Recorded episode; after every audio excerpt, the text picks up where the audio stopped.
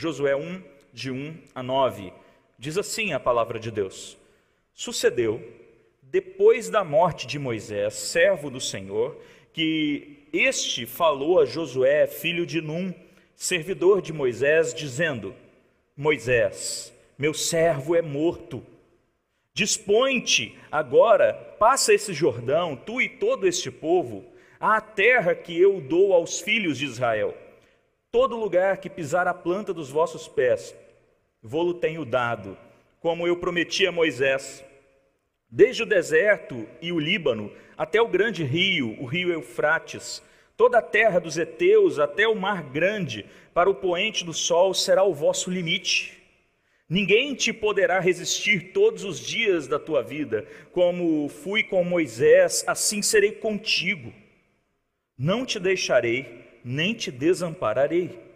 Sê forte e corajoso porque tu farás esse povo herdar a terra que, sob juramento, prometi dar a seus pais.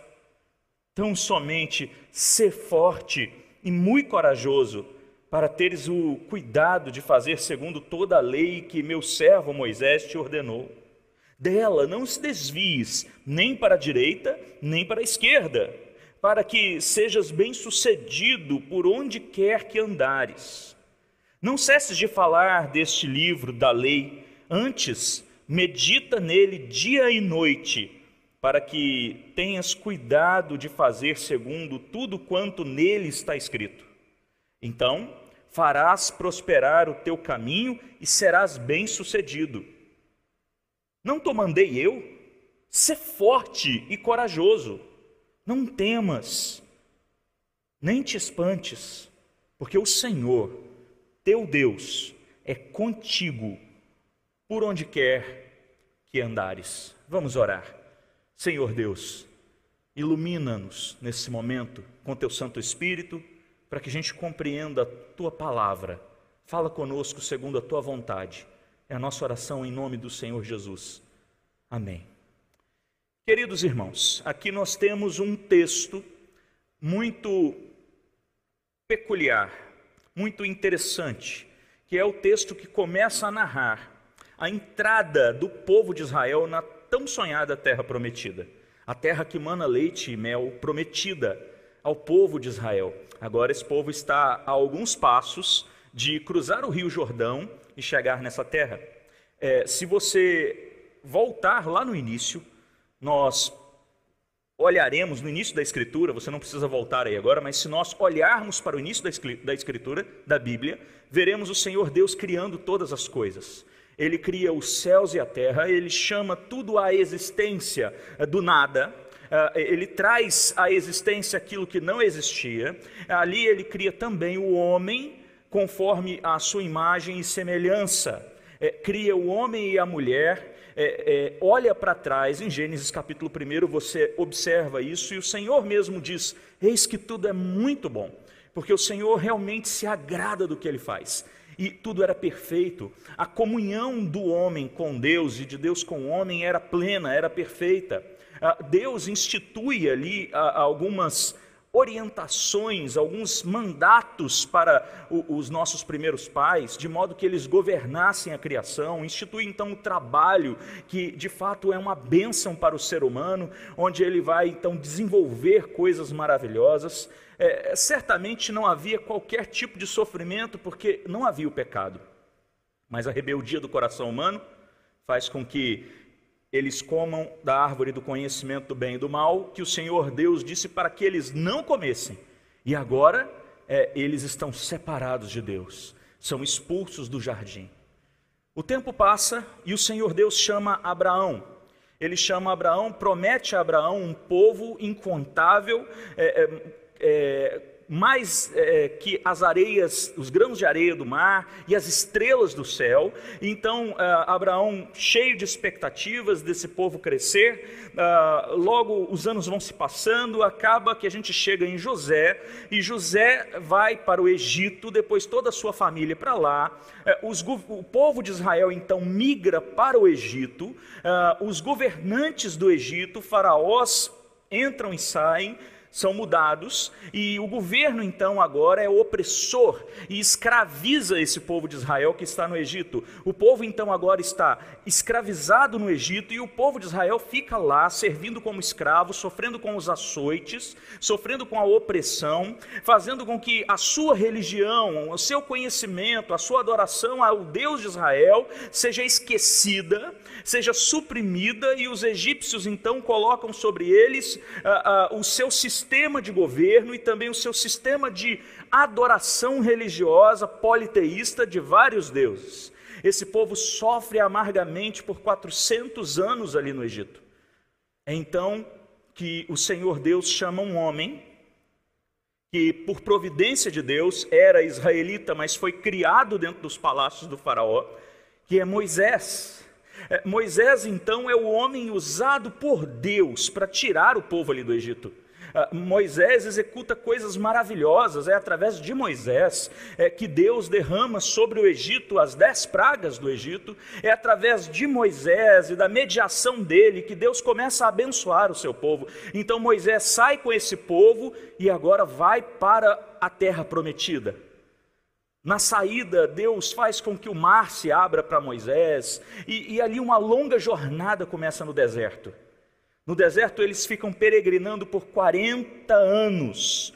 40 anos no deserto e 40 anos é, Deus usando a vida de Moisés para falar com seu povo, para conduzir o seu povo, para liderar o seu povo ali no deserto. Então Moisés é uma figura central nesse contexto histórico. Moisés é uma figura central ali no meio do povo de Israel, conectando o povo com Deus, é, fazendo inúmeras coisas que direcionavam o caminho do povo até o Senhor.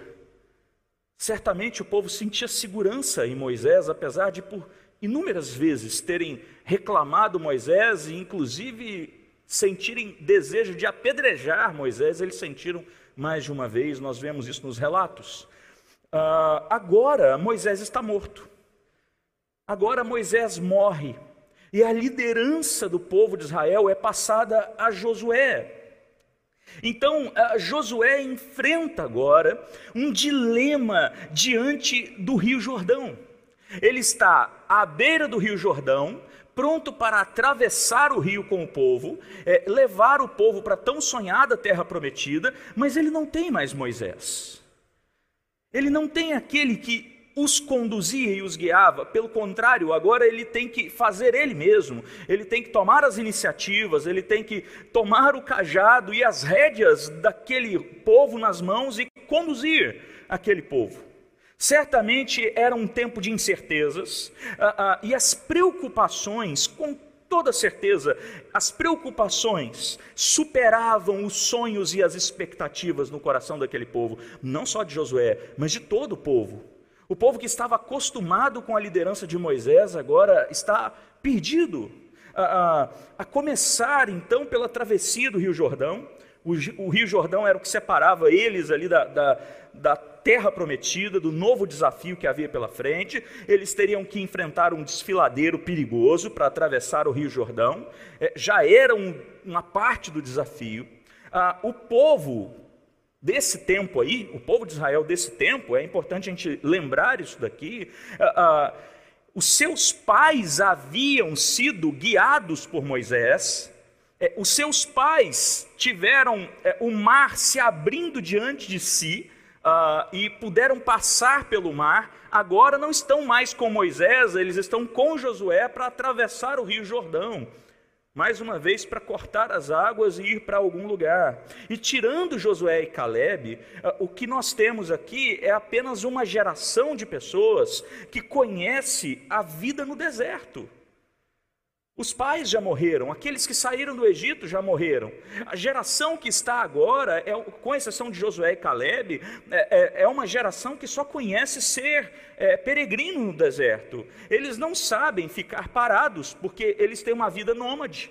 É, o jeito deles é andar para lá e para cá, eles não sabem nem o que é se fixar em algum lugar e ter uma vida ali constantemente. É, eles não sabem plantar e colher, eles não sabem cultivar. Porque Deus derramava sobre eles o maná diariamente, e a partir de agora eles teriam que fazer isso. Em Canaã a coisa seria muito diferente, eles teriam que se virar, eles não sabiam como se virar, mas eles teriam que se virar. A mudança então, ela seria enorme, seria uma grande mudança, e isso certamente trazia enormes preocupações para esse povo. Moisés havia sido um grande líder, conforme nós falamos, ah, e agora ele está morto. Era ele que falava com Deus, era ele quem orientava.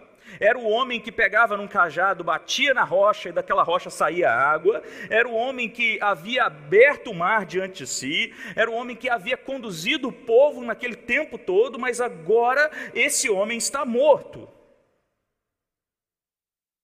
E é Josué quem assume o comando dessa travessia e conduz o povo. E a tendência natural do coração do ser humano é desconfiar. A tendência natural do coração humano é, é achar que as coisas não estão indo bem e que não vão dar certo. Será que vai dar certo?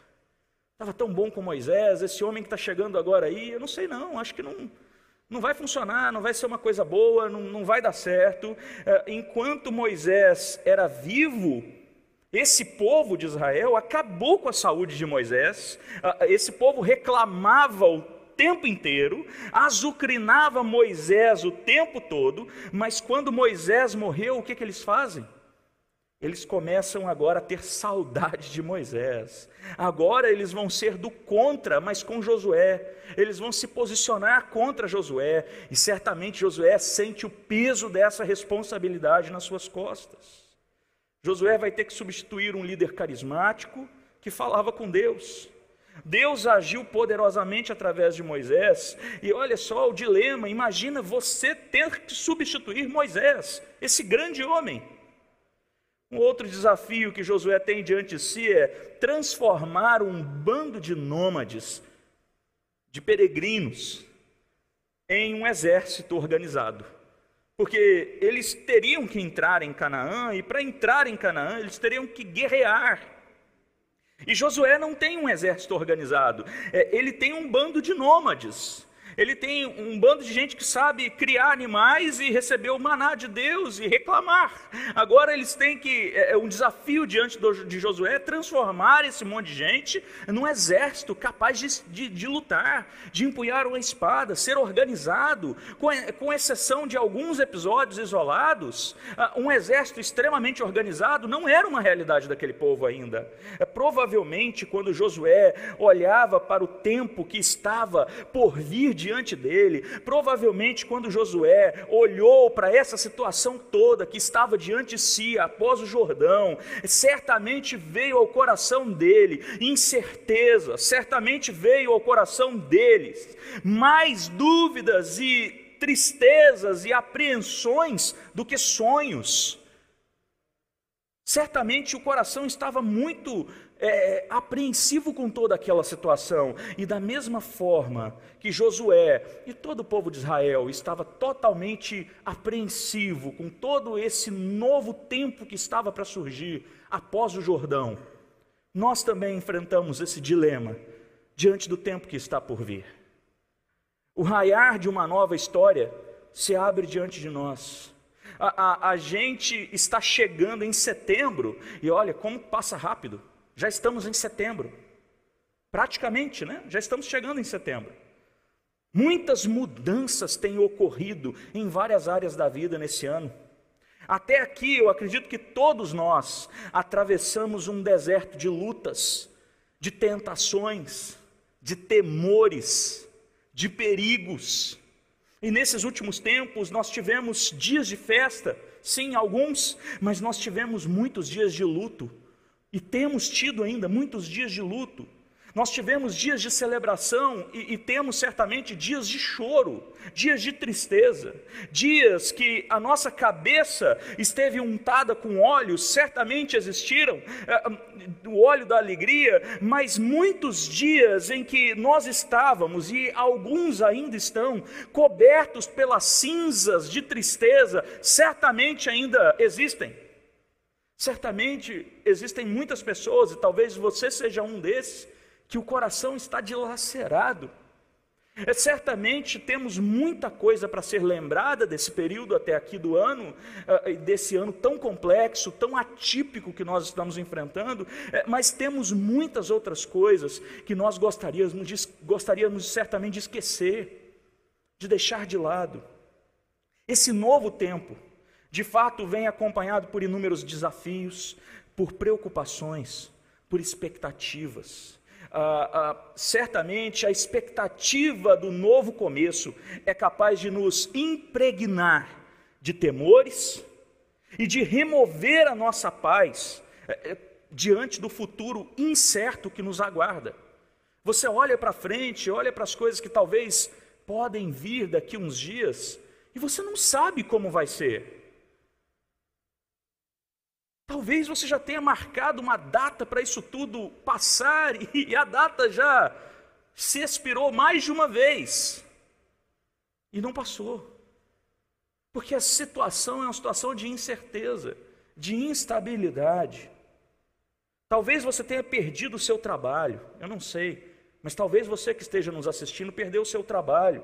Talvez os seus negócios estejam indo mal. E você espera por um novo trabalho, por uma nova oportunidade, mas você não sabe qual, não sabe de onde vai surgir. Talvez você não saiba o que será de suas finanças, da estabilidade da sua casa, daquela vida organizada que você manteve até agora. E, e talvez isso esteja causando muita angústia no seu coração nesse momento. De repente você esteja esperando por uma cura de uma enfermidade que você tem lutado tanto, mas você não sabe se de fato essa cura vai acontecer. Agora que a situação está tão difícil, parece que um peso maior vem sobre, sobre nós e talvez você esteja nesse momento muito, mas muito aflito e desesperado com a sua situação de saúde ah, casamentos que até fevereiro estavam bem, estavam cheios de planos e projetos, né? estavam é, é, estagnados ou não, mas estavam bem no relacionamento, talvez esses casamentos agora estejam passando por crises terríveis. De repente, você, marido, ou você, esposa, que está aqui nos ouvindo, de repente você está em pé de guerra aí com seu cônjuge tem vivido um tempo tenebroso, um tempo difícil, porque tudo foi desestabilizado e o emocional da gente sofre muito com essa situação toda. Corações que estavam cheios de planos, cheios de projetos, agora esses corações estão frustrados, estão acovardados diante desse novo momento que nós estamos entrando, dessa nova realidade. Eu não sei quais eram os seus projetos para esse ano, até então, Certamente você tinha vários. Mas o que nós temos enfrentado fez com que muitas pessoas tivessem que desistir ou tivessem que abandonar os seus projetos, abandonar os seus planos, ou, na melhor das hipóteses, adiar os seus planos, só que sem saber para quando, porque a situação ainda é muito instável.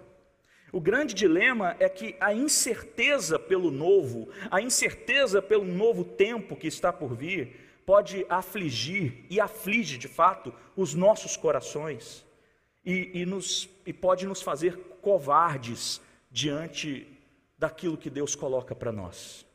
Nós podemos olhar para as perguntas e dilemas dessa vida e, e, talvez tentar buscar aí uma resposta, uma solução sozinho, e assim acabar entrando em crise, entrando em depressão e desespero, porque sozinhos nós não damos conta de resolver. A gente luta, luta, luta, e é como se a gente estivesse nadando contra a maré, porque sozinho nada sai do lugar. Talvez o seu coração esteja tomado por desespero.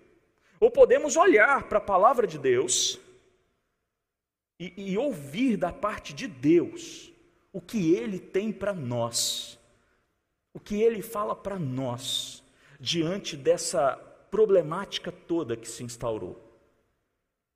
Quem tem filho pequeno aqui sabe como é que é complicado quando os nossos filhos ficam com medo, é, medo na hora de dormir. Filho pequeno com medo na hora de dormir é, é, é muito complexo. Você sabe disso se você já passou por isso? Uh, eu me lembro, inclusive, quando eu era criança, quando eu era uma criança pequena, eu tinha muito medo. Vira e mexe, é, de madrugada eu catava meu colchão e ia para o quarto dos meus pais. Ah, ah, ou é, eu precisava que me colocassem para dormir e sentassem na beirada da cama, esperando que eu caísse no sono, com a mão em cima do meu pé, para que eu tivesse a certeza que eles estavam ali. Enquanto eu não caísse totalmente no sono, eu não ficava em paz. Mas o fato é que a presença deles me tranquilizava. O fato é que enquanto eles estavam ali, aquilo trazia paz ao meu coração. E quando a gente passa por situações caóticas, nós sentimos um, uma saudade de quando estávamos debaixo das asas dos nossos pais e aquilo nos protegia. Agora, talvez não tenhamos isso e, e, e vem um vazio dentro do coração. Mas assim como os pais tranquilizam seus filhos, assim como eles os abraçam e, traz, e trazem sobre eles a tranquilidade, Deus se mostra presente, tranquilizando e encorajando Josué. A, a gente olha para o versículo 5 do texto de Josué que nós lemos. Lá no versículo 5 nós vemos assim: Ninguém te poderá resistir todos os dias da sua vida. Ele está dizendo assim: não ficou medo, Josué, porque ninguém irá resistir a você todos os dias da sua vida. Eu tenho uma missão para você. Eu, eu vou lhe conferir uma parte da minha missão. E essa parte da minha missão é a sua missão. É desenvolver isso, é adentrar a terra prometida, é fazer aquilo que eu estou dizendo para você fazer. E você precisa ficar tranquilo, porque é, todos os dias da sua vida, ninguém poderá te resistir. E aí Deus continua dizendo assim a Josué: é, Como eu fui com Moisés, assim eu serei contigo. Da mesma forma que eu andei com Moisés e que eu fui fiel a vocês, fiel a ele, é, eu serei a você a palavra que eu estou lhe dando. Pode ficar tranquilo, estarei com você. É, e ele coloca aí ainda assim o Senhor Deus no versículo 5: Não te deixarei, nem te desampararei. E depois que o Senhor expõe para Josué essa verdade maravilhosa, dizendo assim: Calma, eu estou com você. Fique tranquilo. Aí o Senhor Deus diz assim no versículo 6: Ser forte e corajoso. Ele está virando para Josué falando assim: Coragem, rapaz. Fica firme. Eu estou com você. É para você atravessar o Jordão e conduzir esse povo para Canaã. É para você fazer isso, porque tu farás esse povo herdar a terra que, sob juramento, prometi a seus pais. Olha, além de tudo, ainda tem um juramento de Deus dizendo que esse povo herdaria essa terra. Não precisava sequer do Senhor Deus falar para Josué que estaria com ele, porque já existia um juramento que o povo herdaria aquela terra. Bastava ele confiar, mas ainda assim o Senhor fala a Josué: Eu estarei com você. E todo lugar, versículo 3, uh, eh, todo lugar uh, que pisar a planta dos seus pés, eu vou-lo tenho dado, como eu prometi a Moisés.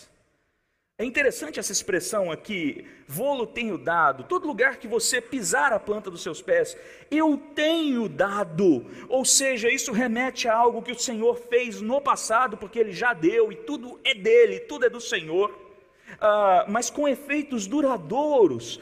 Ou seja, o que Deus fez no passado, Ele continua fazendo. E isso daqui se refere, com certeza, ao chamado do Senhor Deus para Abraão, de dar essa terra aos seus descendentes. Em Gênesis capítulo 12, versículos de 1 a 3, nós vemos a palavra de Deus dizendo assim: Ora, disse o Senhor a Abraão: Sai da tua terra da tua parentela e da casa de teu pai, e vai para a terra que te mostrarei. De ti farei uma grande nação, e te abençoarei e te engrandecerei o nome. Se tu uma bênção. Abençoarei os que te abençoarem, e amaldiçoarei os que te amaldiçoarem, e em ti serão benditas todas as famílias da terra. Exatamente essa promessa feita a Abraão. É a promessa que está ligada à libertação do povo lá do Egito, do cativeiro egípcio. Em Êxodo, capítulo 2, versículo 23 uh, ah, até o 25, nós vemos a narrativa dizendo para a gente o seguinte: Decorridos muitos dias, morreu o rei do Egito, Os filhos de Israel gemiam sob a servidão e por causa dela clamaram. E o seu clamor subiu até Deus. Ouvindo Deus o seu gemido, lembrou-se da aliança que tinha feito com Abraão, com Isaac e com Jacó. E viu Deus os filhos de Israel e atentou para a sua condição. Deus liberta o povo do Egito para que seja um povo em missão, para que esse povo caminhe anunciando é, a, a que Deus eles servem e quem eles são. A missão de Deus significa uh, que o seu povo está vivendo a maneira de Deus, da forma que Deus quer que eles vivam, diante de todas as nações. E como esse povo vi viverá à maneira de Deus e diante de todas as nações? Como que isso vai acontecer? Como viver de acordo com os preceitos de Deus? É o que o Senhor fala com Josué aí no texto, no, cap... no versículo 7. Olha comigo o versículo 7. Ele volta a dizer, o Senhor Deus para Josué: Tão somente ser forte e muito corajoso, para teres o cuidado, ou seja, tenha coragem. Tenha coragem para que você possa ter o cuidado de fazer segundo toda a lei que meu servo Moisés te ordenou. Dela, da lei, não te desvies nem para a direita nem para a esquerda, para que sejas bem-sucedido por onde quer que andares. E não cesses de falar desse livro da lei, antes medita nesse livro da lei, dia e noite, para que tenhas cuidado de fazer segundo tudo quanto nele está escrito. Então farás prosperar os teus caminhos e serás bem-sucedido. O Senhor Deus diz para Josué algo maravilhoso. Ele diz assim: Josué, vocês serão bem-sucedidos. Nessa nova etapa, nesse novo tempo que está se abrindo diante de vocês, porque eu estou com vocês. E vocês já sabem como se portar diante das dificuldades e adversidades que irão acontecer diante de vocês, porque eu te dei a lei. Além de eu estar com vocês, eu dei a lei a vocês. E vocês, então, por intermédio da lei, vão conseguir caminhar de acordo com os meus preceitos. E se vocês caminharem de acordo com os meus preceitos, serão bem-sucedidos. É maravilhoso nós olharmos para a palavra de Deus e vemos como que o Senhor cuida do seu povo. A lei que ele deu lá com Moisés é, é aquilo que vai conduzir o seu povo durante a história daí para frente. Aí no versículo 9, o Senhor Deus diz assim: Não te mandei eu, seja forte e corajoso, mais uma vez, não temas, nem te espantes, porque o Senhor, teu Deus, é contigo, por onde quer que andares. Fique tranquilo, eu estarei contigo Onde quer que você vá, ali estarei também com vocês. É muito importante a gente destacar que a presença de Deus no meio do povo de Israel, é, ela se dava, se manifestava pelo tabernáculo. O tabernáculo, a tenda, era levada de um lugar para o outro à medida que eles se deslocavam, e era lá que a glória de Deus se manifestava. E, e o tabernáculo era um tipo de Cristo apontava para Jesus Cristo, aquele que de fato seria o Verbo encarnado, Deus encarnado, aquele que viveu aqui na terra. É, João, escrevendo ah, o seu evangelho, logo no início, no versículo 14, nós vemos ele dizendo assim: E o Verbo se fez carne e habitou habitou entre nós, cheio de graça e de verdade, e vimos a sua glória como a glória do unigênito do Pai. Ah, ah, esse verbo que está aqui, habitou entre nós, a gente poderia parafrasear ele, dizer assim: que o Verbo se fez carne, ou seja, agora ele nasceu homem, é, e ele tabernaculou entre nós. O Senhor Jesus é a expressão exata do ser de Deus, é o próprio Deus que se fez carne e habitou entre nós, e mora entre nós, e se fez presente entre nós. E quando o Senhor Jesus, ele entra na história, ele tabernacula entre os homens, ou seja, ele habita entre os homens, ele inaugura o seu reino E o reino começa aqui, com a primeira vinda de Cristo. E é com a primeira vinda de Cristo que todas as coisas começam a ser refeitas até que ele venha uma segunda vez. E tudo aquilo que nós vivemos caoticamente, todos os problemas, todas as dores, todas as aflições, todas as angústias, o luto, o pranto, as dificuldades, as incertezas da vida, as coisas que têm assolado a nossa alma, essas coisas não existirão mais. Porque Cristo Jesus, ele veio para pagar o preço do pecado.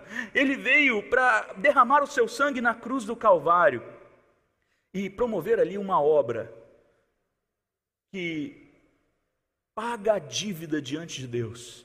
E tudo aquilo que foi corrompido por Adão, tudo aquilo que foi corrompido pelos primeiros pais, agora é restaurado em Cristo.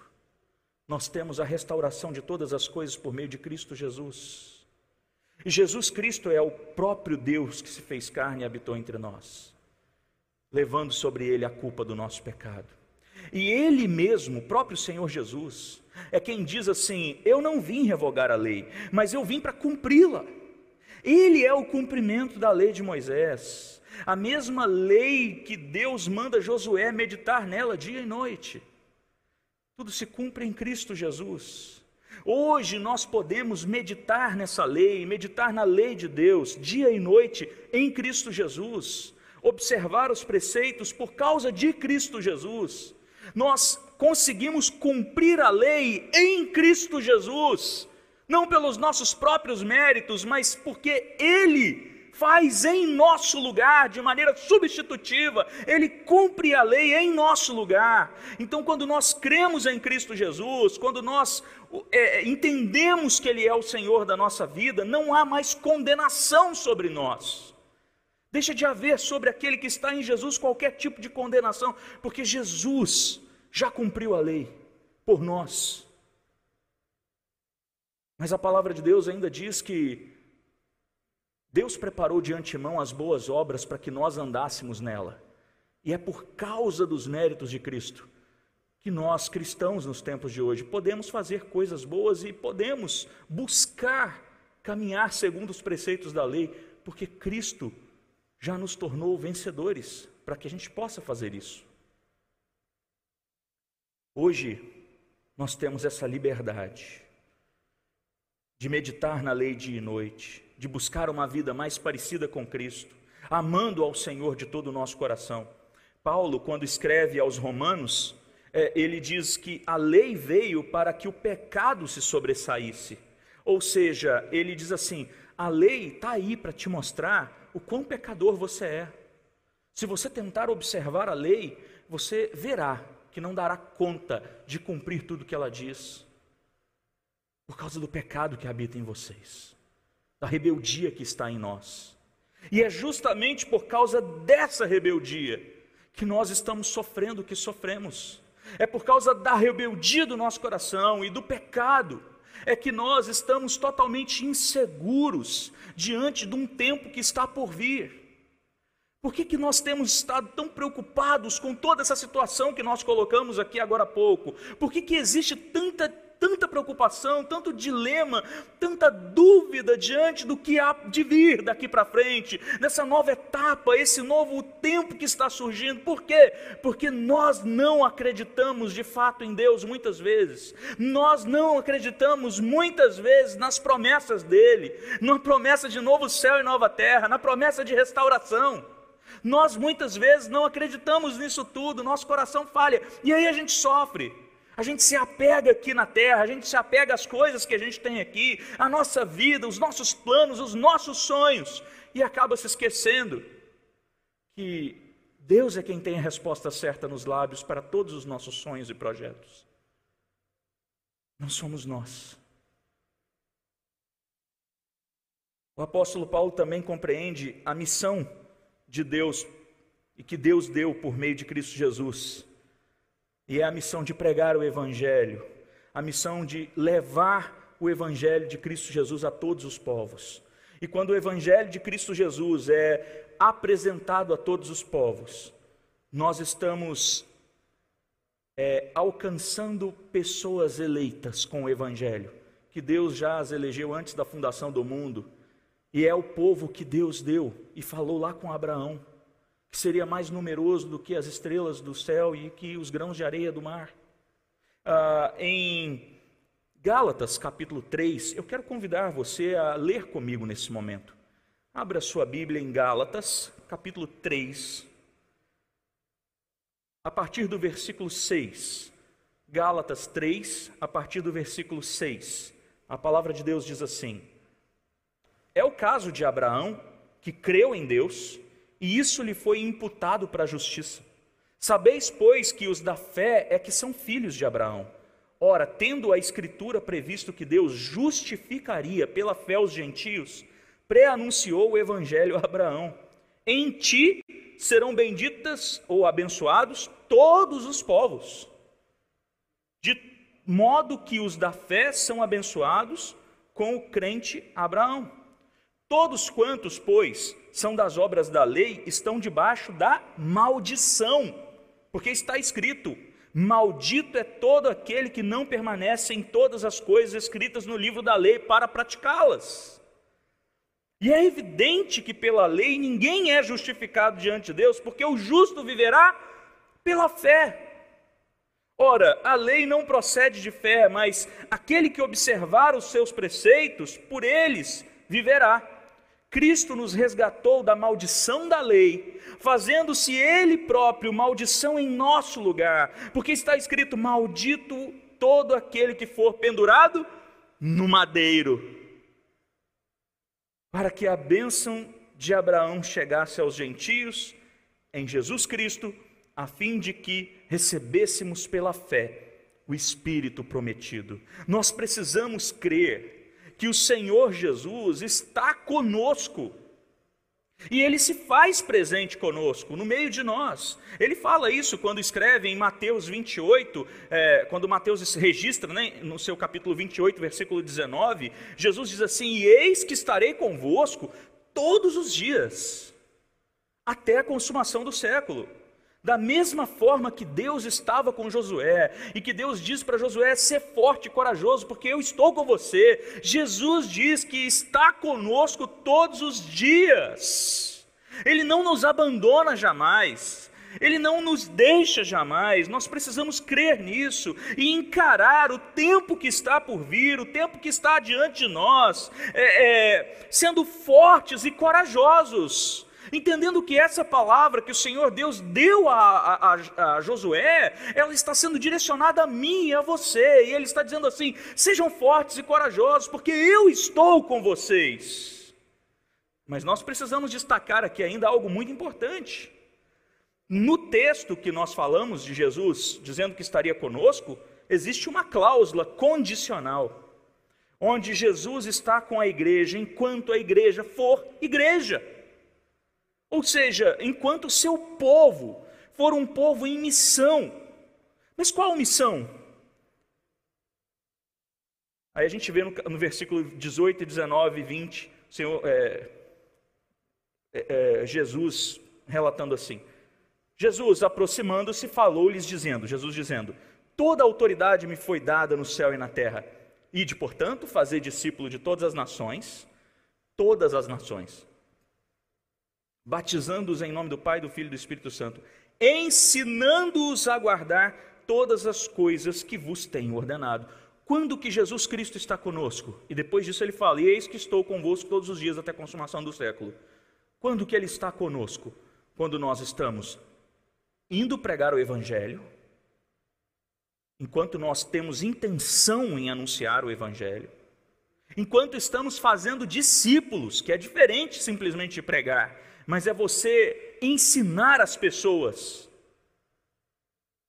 a guardar todas as coisas que ele nos ordenou. Que coisas? Os preceitos da lei, a viver uma vida reta diante do Senhor Deus. É isso que nós precisamos buscar. A salvação não depende disso, mas nós precisamos buscar isso. Viver uma vida mais parecida com Cristo Jesus. Quando Deus chama Abraão, ele diz que por meio dele todos os povos da terra seriam abençoados. A missão do povo de Israel, então, era ser luz em meio às nações que andavam em trevas. E Jesus Cristo nos é, é, reafirma isso quando ele nos diz que nós somos a luz do mundo, que nós somos o sal da terra e a luz do mundo. Uma luz servindo de farol, para que todas as nações da terra possam nos enxergar e, através disso, enxergar a Cristo Jesus. Nós fomos escolhidos por Deus para que fôssemos um povo em missão, um povo que anuncia o seu evangelho.